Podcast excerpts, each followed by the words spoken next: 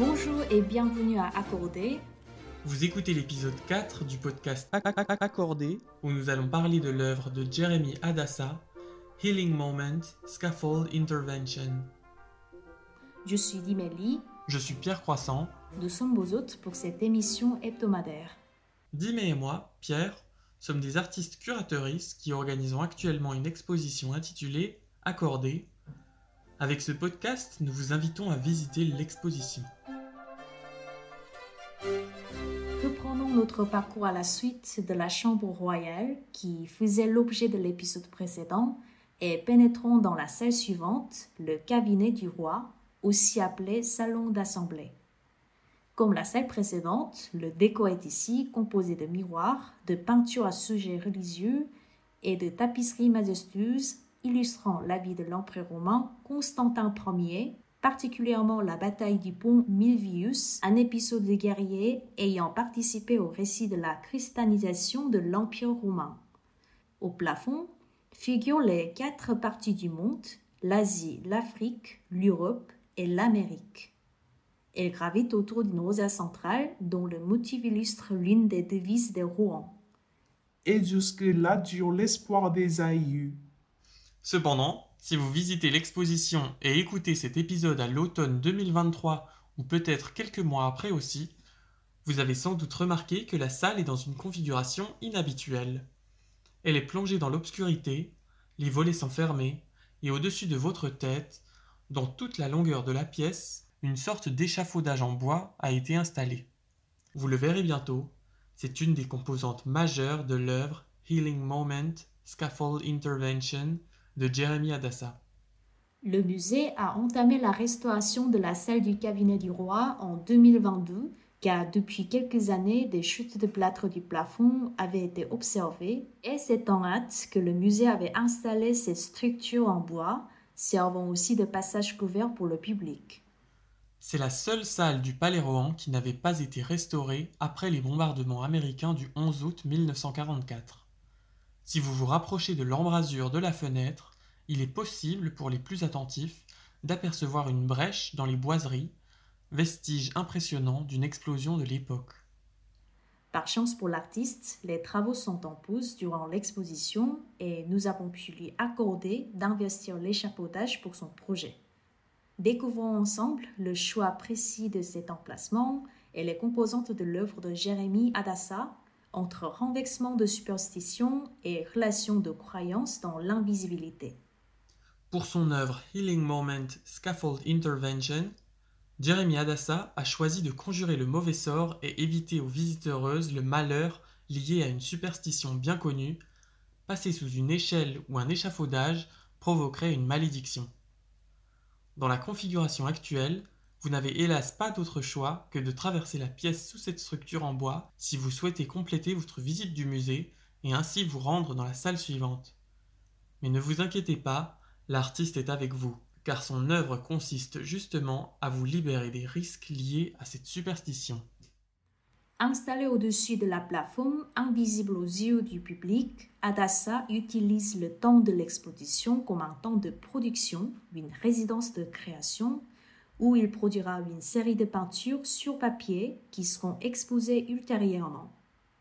Ces peintures sont le fruit même de ces situations précises et complexes. Elles vont se charger de l'énergie des personnes qui passeront sous l'échafaudage où l'artiste est en train de peindre. Ainsi, elles contiendront la substance immatérielle liée au désamorçage de la superstition.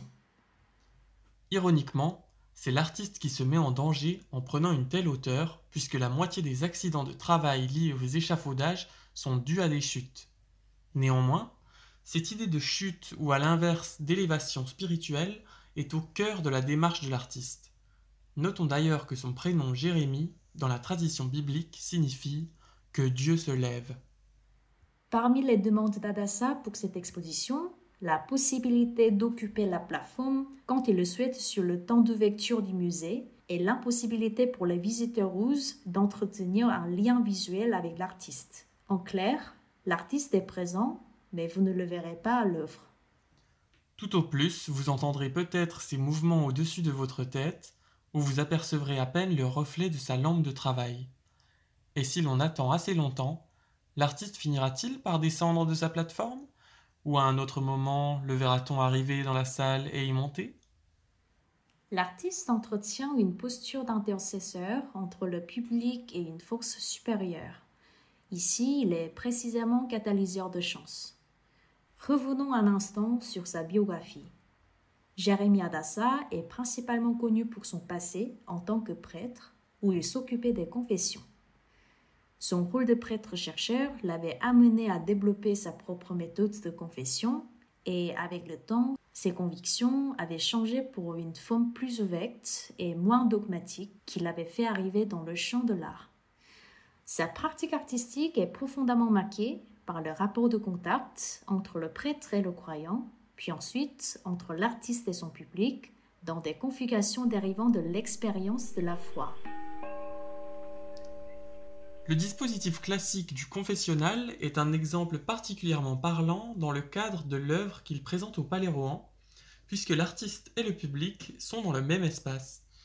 Ils entretiennent un lien spirituel mais ne se voient pas, et ainsi leur relation est fondée sur la croyance. D'autres installations de l'artiste consistent à produire des œuvres dans des environnements qu'il construit et dans lesquels il se cache du regard des spectateurs. Dans une de ses dernières expositions, c'est dans une grande tente qu'il avait passé un mois à peindre. Il reste insaisissable pour les yeux des visiteuses, créant ainsi un sentiment de croyance et de mystère. Une question a subsisté pendant plusieurs années. Que deviennent les peintures produites lors de ces temps de création? Jérémie Adassa a entretenu le mystère autour de cette question pendant longtemps, défendant l'idée que les peintures produites lors de ces séances détournaient l'attention du moment spirituel et créatif de l'artiste au travail, qui constituait pour lui la véritable œuvre. Mais c'est avec stupéfaction que le monde de l'art découvrait en 2015 que les peintures de Jérémie Adassa avaient en fait une seconde vie dans les mains de l'artiste Emmanuel Nathan. Les connaisseurs étaient déjà familiers de l'œuvre picturale de Nathan, qui partage les mêmes préoccupations spirituelles et divinatrices que les installations d'Adassa. Cependant, seul un nombre très restreint connaissait la véritable identité des deux artistes, qui sont en fait la même personne. Jeremy Adassa et Emmanuel Nathan sont deux hétéronymes différents pour le même artiste. L'un produit des espaces-temps de création où il se dissimule aux yeux du public pour entreprendre un travail énergétique, et l'autre expose et défend les productions qui résultent du travail précédent.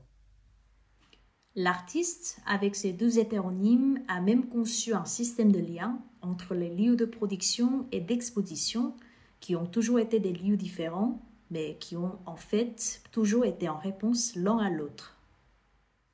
Pour tous ceux qui souhaitent en apprendre plus sur les différents aspects de l'œuvre que nous vous avons présenté aujourd'hui, je vous invite vivement à parcourir le numéro vert de la revue Elon Prince, dans lequel vous pourrez retrouver un dossier dédié à Jérémy Adassa et Emmanuel Nathan.